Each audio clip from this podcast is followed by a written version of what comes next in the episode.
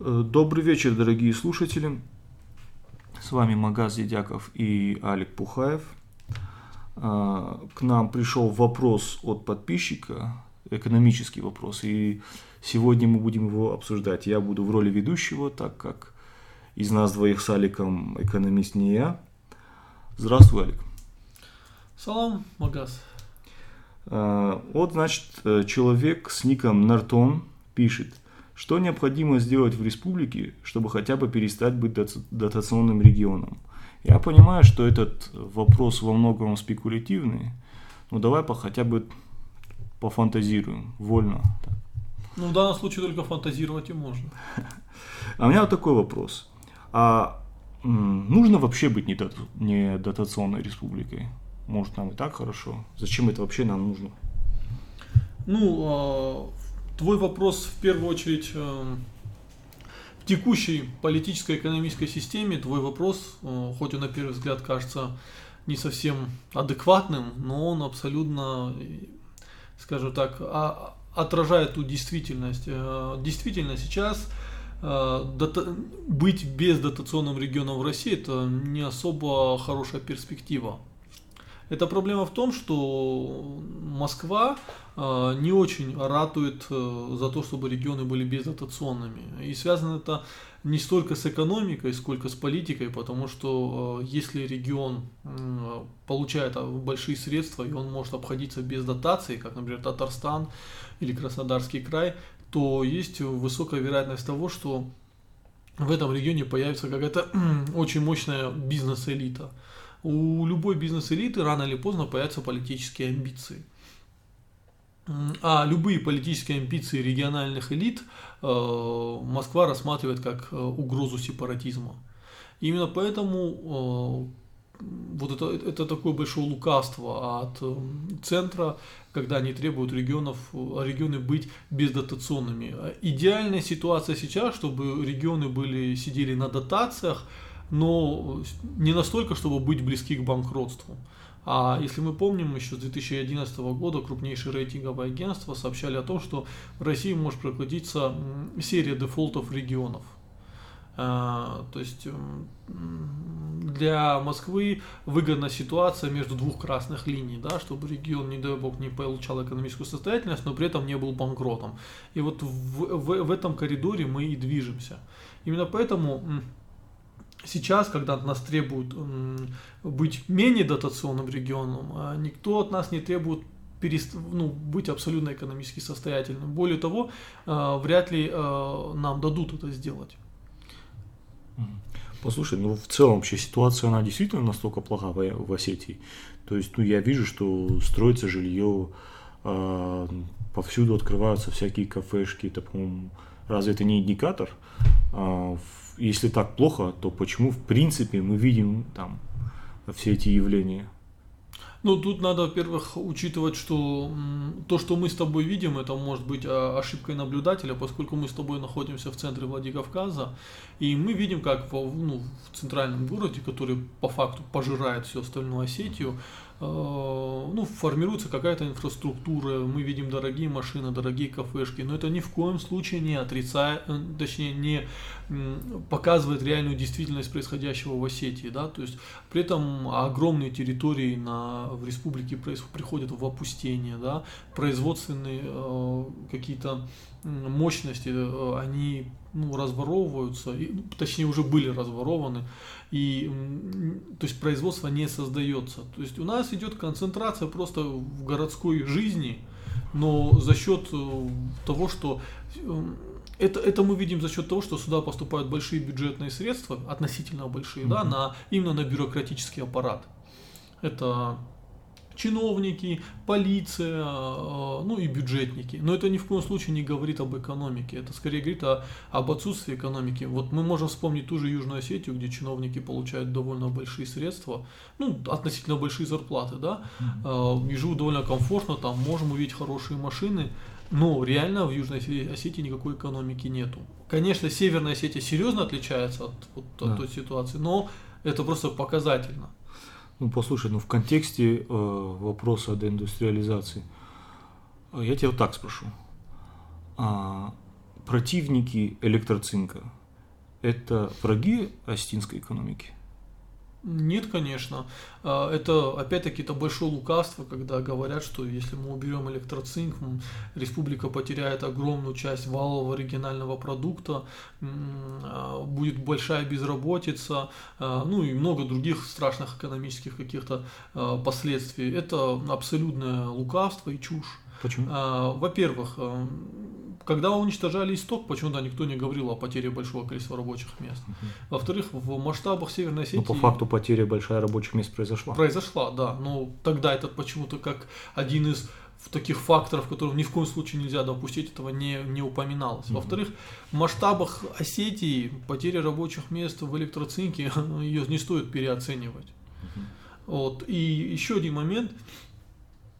Электроцинк он уничтожает э, э, экологию, да, он уничтожает эм, возможность э, жить во Владикавказе, выращивать здесь какие-то продукты, создавать возможность жить долго в Осетии, да, то есть электроцинк уничтожает человеческий капитал Осетии. И Осетия в итоге будет вынуждена, точнее люди, которые могли вместо того, чтобы тратить огромные средства на лечение от онкологии и других последствий эм, электроцинка, э, они могли бы тратить это на потребление, покупая какие-то продукты в, в Осетии, да, то есть строя дома. Они это вынуждены тратить на лечение. В итоге потери э, от экологически вредного производства всегда больше, чем доходы. Это ну, это показывают и расчеты э, различных крупных э, консалтинговых агентств. И э, тут еще надо понимать, что Осетия, ну, ситуация усугубляется тем, что Осетия не получает всех средств, которые зарабатывает электроцинк. В данном случае работает такая система, когда электроцинк продает своей материнской компании добываемые ресурсы за копейки а эта компания уже продает их на мировую биржу УКМК да, угу. по довольно высоким ценам. И Осетия не получает никакую маржу. Поэтому я часто сравниваю э, ситуацию с электроцинком с ситуацией из, из фильма «Аватар», где синие человечки воевали за свою планету. То есть, я так, как я понял, что местная власть, она зависима от УГМК, от, в частности, Махмудова.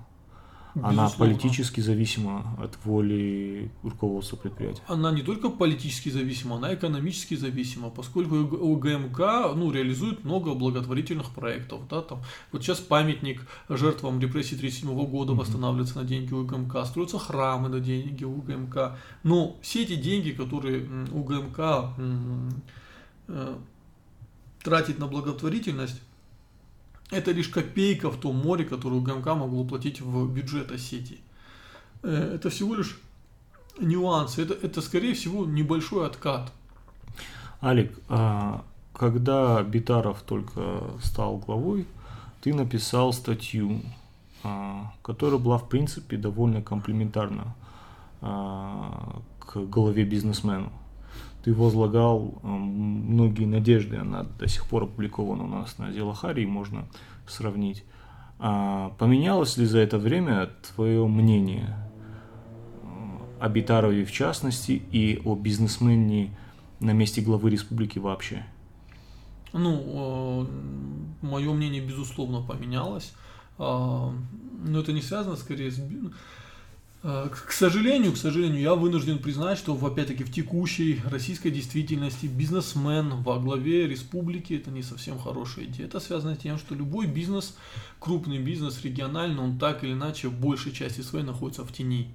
А бизнес, находящийся в тени, это всегда хороший рычаг давления московских элит на региональные элиты. Но по факту это крючок, за который в любой момент э, того же Вячеслава Зелимхановича могут лишить просто его состояния. То есть он уязвим для такого экономического давления на бизнес своей семьи? Безусловно, безусловно. Потом э, проблема еще усугубляется тем, что у него, как у бизнесмена, нету э, больших лоббистских э, возможностей, контактов с другими какими-то финансово-промышленными группами или политическими группами. Э, и это делает его еще более уязвимым. К сожалению, это так, потому что в, в, в нормальных, идеальных условиях бывший бизнесмен, который становится главой региона, это скорее хорошая идея. Это, это скажем, Блумберг, э, который возглавил Нью-Йорк, и он сделал из Нью-Йорка конфект, конфетку, хотя после Джулиани никто не считал, что с Нью-Йорком можно сделать еще что-то лучше. Мгм. А, вот пример бизнеса, который пришел во власть в Нью-Йорке, в сердце экономики США, и просто ну, Нью-Йорк зажил второй жизнью. Хотя нельзя сказать, что Нью-Йорк до этого был плохой. Мгм. Ну, послушай, если бы вот, э, скажем, вот в дверь к нам заходит Вячеслав Зелимханович и говорит, Алик, я хочу, чтобы ты стал моим советником. Ну, советником, от которого зависит, к которому я прислушиваюсь. Что бы ты сделал на уровне республики для преодоления этой плачевной ситуации в нашей экономике? Что бы ты ему посоветовал? Ну, официальным бы советником я ни в коем случае не стал. А если просто Пусть так неофициально, посоветовать, да, просто, просто так человеком, которому прислушается и Да. обязательно Если, последует совет. во-первых, э, ну, это как бы фантазия. Ну, во-первых, э, в рамках направления вот этой ухода дотаций, поскольку чем меньше мы дотаций получаем, тем больше мы политически свободны в Осетии, я бы посоветовал отказаться от этой порочной идеи привлечь крупного инвестора в Осетию. Почему порочно? Ну, это, эта идея не сама по себе порочна, то есть приход крупного инвестора в Осетию, в этом нет ничего плохого, но зацикленность на этом, а, она становится проблемой, потому что крупный инвестор, э, пытаться заманить крупного инвестора э, специально вот как-то бегая за ним, это не, не самая хорошая идея. Надо понимать вот ту реальность, которая есть. Ни один здравомыслящий человек не будет вкладываться, вкладывать большие деньги в Северный Кавказ без каких-то сумасшедших политических гарантий. А ситуация в России такая, что никаких полити- долгосрочных политических гарантий дать никто не может. Мгм. Поэтому я бы ориентировался на создании э, поддержки широкого слоя малых ремесленников и малых производств. А что, Создание- креди- кредиты, что ли? что? Во-первых, безусловно, кредиты по низким ставкам. Э, Это раз. Во-вторых, прекратить эту порочную практику с, блок- с блокировкой счетов, да, давление налоговой структуры э, на вот небольших бизнесменов, да, запугивание их, э, там, постоянные попытки вот, штрафов, да, вот эта палочная система налоговой, э, налоговой службы, когда она пытается отчитаться и сделать, с- вот мы выписали столько штрафов, мы получили столько денег, она она как бы вообще убивает мотивацию любого небольшого бизнеса выходить из тени. А как это сделать технически? Что это должен быть? Какой-то республиканский фонд поддержки предпринимателей? Или что это должно быть? Как это должно Ну, выглядеть? э, я, во-первых, вижу это в каком формате. Я просто боюсь, что очередной республиканский фонд поддержки малых предпринимателей, он превратится в раздачи денег своим.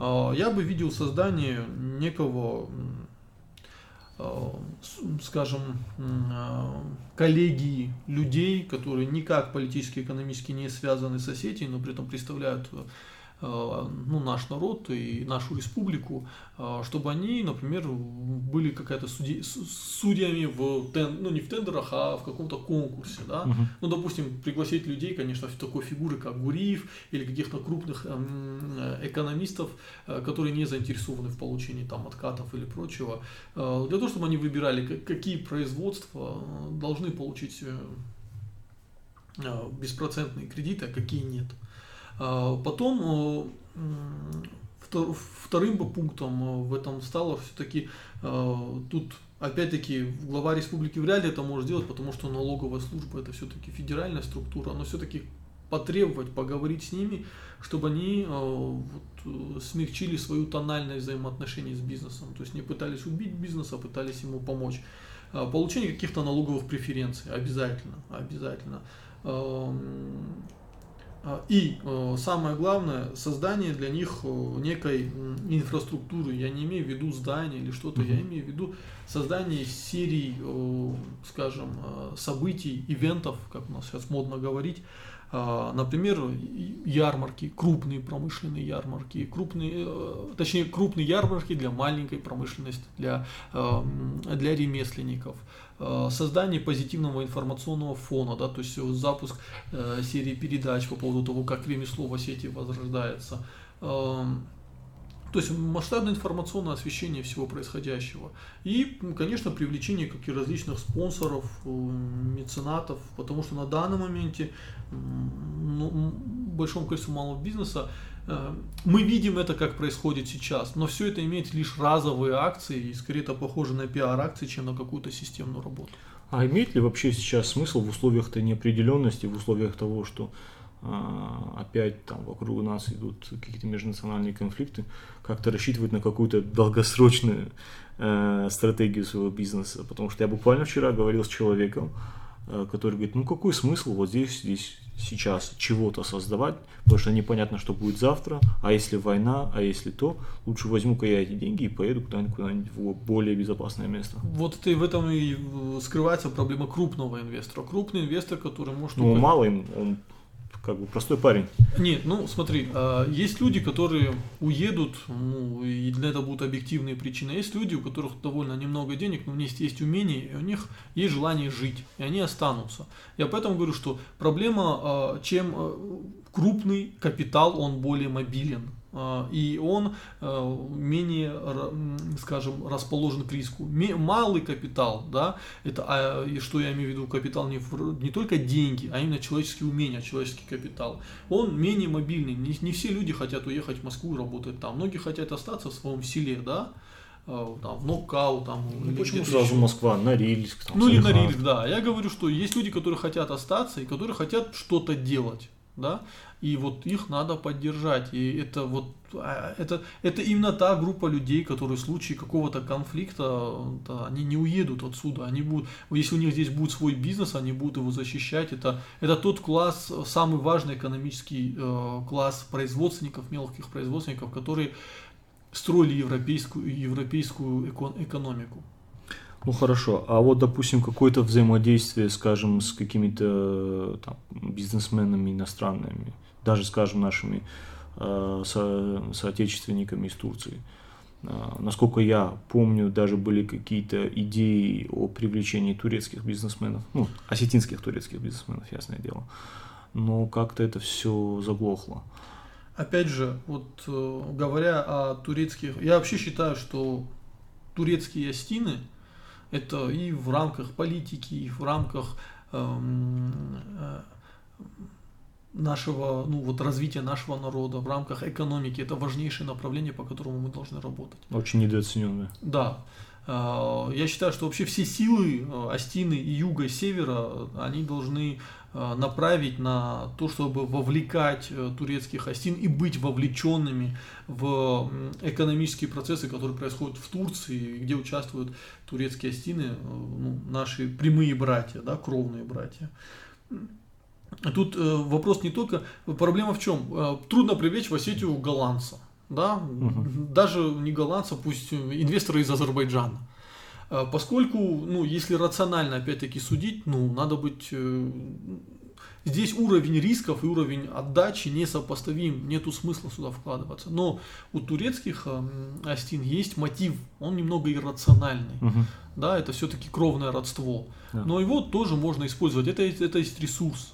Да, на этом ресурсе можно построить доверие, да, а, можно построить именно тот э, экономический микроклимат, в котором хотя бы турецкому Астину будет комфортно. Он будет понимать, что его э, в Осетии встретят, не обманут, не кинут, налоговые органы не сдерут с него три шкуры, и что э, это, ну, это будет не просто история, когда турок приехал вкладывать в Россию, это будет история, когда осетин из Турции приехал вкладывать в Осетию. Это должны быть две разные истории. А... Послушай, ну вот здесь нет какого-то противоречия. Ты говоришь, что Кремль довольно ревностно относится к успехам таким регионам, особенно таких сложных регионов. Но проникновение Турции, оно не, не спровоцирует как раз-таки, э, скажем так, целенаправленные погромы региональных элит, как мы это видели в Татарстане. Сейчас все ждут, что Миниханова уберут. Э, недавно убрали Хамитова в Башкирии а, вчера стало известно, что арестован а, председатель Бумбанка Ажахов, который а, в свою очередь был президентом Международной черкесской ассоциации, которая организовывала это взаимодействие черкесов с их диаспорой в Турции. По-моему, здесь есть какая-то, ну, если не взаимозависимость, то корреляция точно. Безусловно, есть. И риск таких событий, он очень высок. Но это ни в коем случае не должно быть причиной, чтобы ну, мы останавливались и ничего не делали. Более того, а, понимаешь, если мы сможем какой-то порог преодолеть, и поэтому тут должны работать все-таки наши лоббисты, да, там, а, извини меня, Макиев, э, Таймазов, э, там, Фадзаев и прочие, там, кто Газаев, да, кто сейчас сидит в Госдуме, Федерации, uh-huh. да, они должны быть э, там просто людьми, которые нажимают на кнопки как ничего личного. Uh-huh. Они должны быть лоббистами наших интересов э, в Москве, а не быть лоббистами интересов Москвы в Осетии. Uh-huh. Это, конечно, разных депутатов это касается в разной степени, но уж если говорим обо всех, то обо всех. И э, они должны максимально защищать эту историю. Потому что мы видим, вот, например, а, у меня есть такой товарищ, он э, аналитик, э, спец по э, вообще по арабским странам, по арабскому направлению. В Фейсбуке более известен как Абдул Малик Московский. Ну, он часто участвует в конференциях Высшей школы экономики и прочих. Это Кирилл Семенов. Да, Кирилл Семенов, который. Вот он рассказал одну интересную вещь, что когда какой-то более-менее значимый э, лидер из Ближнего Востока, э, может быть неофициальный лидер, потому что на Ближнем Востоке очень много неофициальных лидеров, авторитет которых больше, чем там авторитет официальных лидеров, хочет увидеться, хочет договариваться с российской властью, они сразу требуют Путина. Вот я хочу встретиться с Путиным. А, на что им в ответ говорят, ну слушай, с Путиным не, нельзя, а вот с Рамзаном Кадыровым хочешь встретиться? И он, а, ну да. То есть у Рамзана Кадырова есть мощный международный э, лоббистский потенциал. Рамзан Кадыров это не только глава региона, это еще и международный игрок, который от имени России общается, общается с Ближним Востоком. И Рамзан Кадыров замкнул на себя взаимоотношения с э, Саудовской Аравией. Угу. А поскольку Саудовская Аравия и у Катара между друг другом плохие отношения, то Катар на себе сейчас пытается замкнуть и более-менее успешно э, глава Ингушетии Юнусбек Евкуров. Угу. Там даже какие-то торговые взаимоотношения, там какие-то договоры о намерениях подписаны. То есть в этом плане э, Осетия должна на себя замкнуть хоть как-то Турцию. Тем более у нас есть потенциал, учитывая, насколько экономически, культурно активны осетины в Турции. Это, ну, это без обид, но это люди ну, немного другого экономического и э, вообще политического потенциала, чем мы здесь. Угу. Они там гораздо э, ну, малочисленнее, но в то же время их их представленность в органах власти Турции, в бизнесе, в культуре просто колоссальная. И поэтому мы давно уже должны были это сделать. Но, к сожалению, турецкая история, она заброшена. Более того, та история, когда турки хотели здесь открыть то ли фасовочный завод, который бы фасовал чай или что-то. Ну, была такая идея, в новостях публиковали. Как только Россия, точнее Турция сбила российский самолет, э, наши, скажем так, вот, политические деятели вперед паровоза побежали отказываться от взаимодействия, от, эконом... от контактов с Турцией, да. Ну, это как бы очень порочная практика. Давай э, как бы уже заканчивать. У меня вот такой вопрос, чуть-чуть может в сторону. Но вот год назад, два-три, мы с тобой очень много обсуждали криптовалют, их перспективы. Там здесь в Северной Осетии, в Южной Осетии, мы говорили об Абхазии. А почему сейчас крипта сдулась? Почему это был такой хайп, а сейчас эта тема, она просто исчезла? А, проблема в том, что э, криптовалюта, она, ну это был хайп. Э, он сдулся, поскольку стоимость биткоина упала с 20-25 тысяч, а сейчас до 6 тысяч долларов. Но это ни в коем случае не говорит о том, что вот криптовалюты это, это пустышка. Нет, это, это опять-таки очень мощная инфраструктура, построенная на вот, э, ком, ну, вот этих электронных коммуникациях. И, может быть, в контексте Северной Осетии это не так актуально, но для Южной Осетии, да. Это до сих пор актуально для Южной Осетии? Конечно, актуально. Мы же просто видели опыт Абхазии, который... Ну, в Абхазии, в Абхазии немного другая история была. Туда приехал крупный бизнесмен Титов, и он решил там открыть угу. майнинг, майнинговые мощности. Дело не в майнинговых мощностях. Они больше, чем в Китае. Уже там же Ингушская ГЭС рядом есть, да. и у них как бы все для этого создано. Да. И как бы серая зона с, международ... с точки зрения международного да. права. То есть ну, все вот там для этого было надо... сделано. Понимаешь, это очень хороший тандем Э, непризнанная республика, А, и то есть, непризнанная валюта. э, можно сказать, это институциональное преимущество в некоторых случаях. Конечно, конечно, безусловно. э, И это можно было бы использовать, можно было бы создать целый хаб, да, где бы происходили операции, э, большие операции криптовалюты. И поскольку Южная Осетия ее вычленили доб- добровольно из этого вот международного процесса, Южная Осетия может закрывать глаза м, ну, как бы на многие там санкции или какие-то требования да, международных институтов. И она получается в свободном плавании. В Южной Осетии можно было создать хаб, где могли бы торговать разные интересные личности из э, Ирана, Сирии, Китая, да, где бы они могли за небольшую комиссию, скажем, обменивать э, криптовалюты на другие криптовалюты, где проходил Ну, какой-то а процесс. сейчас фактически Южная Осетия занимается, э, не, не занимается развитием, правда, не в области криптовалют, а является таким обменным пунктом для... Прокладкой между ДНР и Россией, ДНР да. и Причем на этом зарабатываются абсолютные копейки.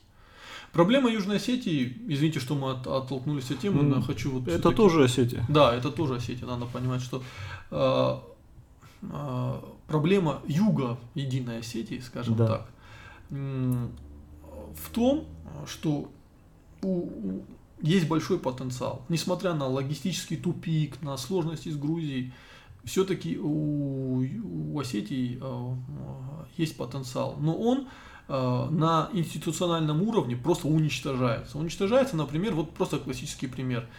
Южная Осетия, которая обладает довольно скромными территориями и э, там, ресурсами какими-то, да, принимает у себя закон и фактически просто копирует налоговый кодекс России и ну, создает вот такой же огромный налоговый кодекс в Южной Осетии. Это просто верх идиотизма и э, вот э, я не знаю, как недальновидности.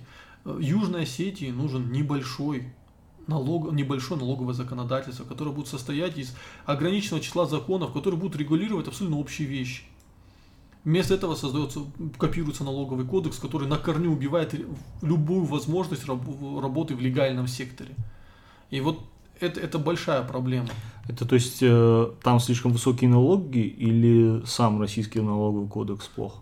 Сам российский налоговый кодекс хорош, хорош условно, хорош для огромной России, у которой есть водные ресурсы, минеральные ресурсы, э, огромные озера в виде Байкала и прочие территории особенные. В Южной Осетии всего этого нету.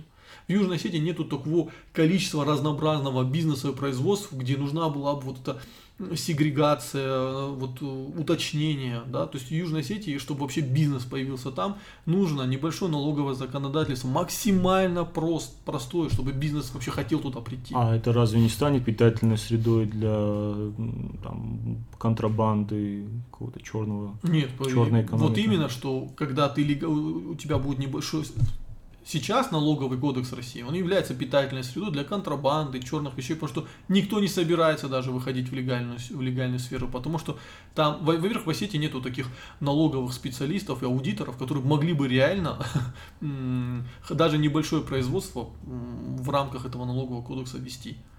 А небольшое налоговое законодательство, ну, выводит людей в легальный сектор. И это уже другая история.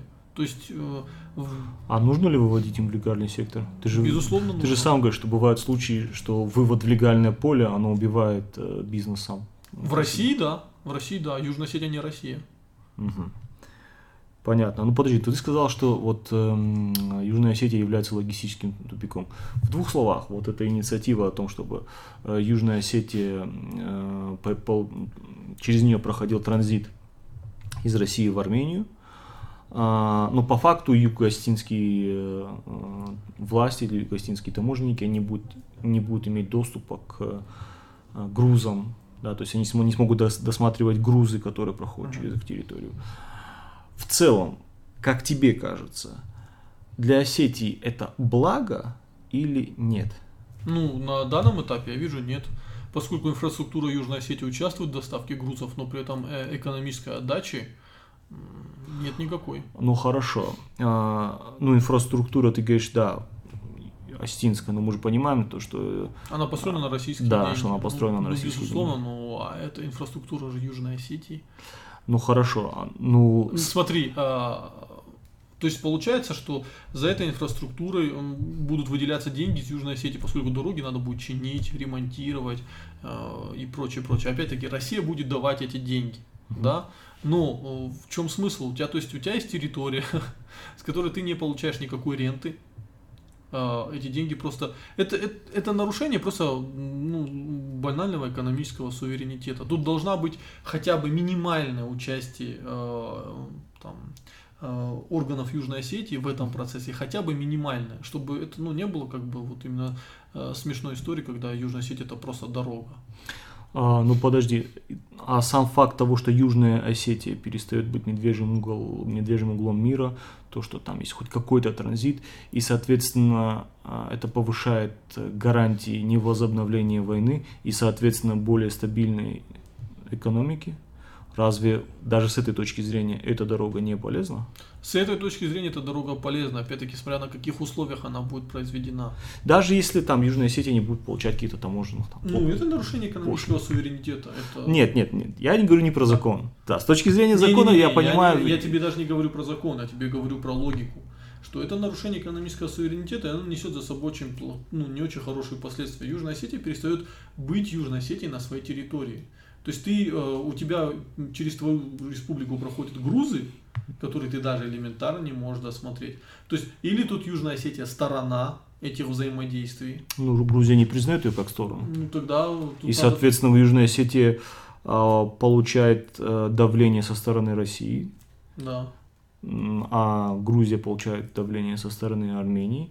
И вот говорит, такие условия. Вам, э, имеется в виду Южной Осетии, вам есть гарантии э, того, что сам факт этого транзита уменьшает вероятность боевых действий, а вы нам вот... Ну, я сомневаюсь, что транзит уменьшает вероятность боевых действий, потому что ну, мы понимаем, что боевые действия в Южной Осетии были инициированы э, Соединенными Штатами по факту, да, то есть с подачи. Э, то есть тут несопоставимые какие-то вещи. Я не, не думаю, что они снимают хоть какие-то гарантии дальнейшего конфликта. Это, ну, на мой взгляд, это не так. А потеря суверенитета экономического это наоборот большая вероятность демонтажа суверенитета Южной Осетии в будущем. Так э, это же главный тезис главы Южной Осетии. Ну, глава Южной Осетии поменяется. Вот на этой оптимистической ноте мы закончим этот эфир. Спасибо всем, кто нас слушал. Спасибо.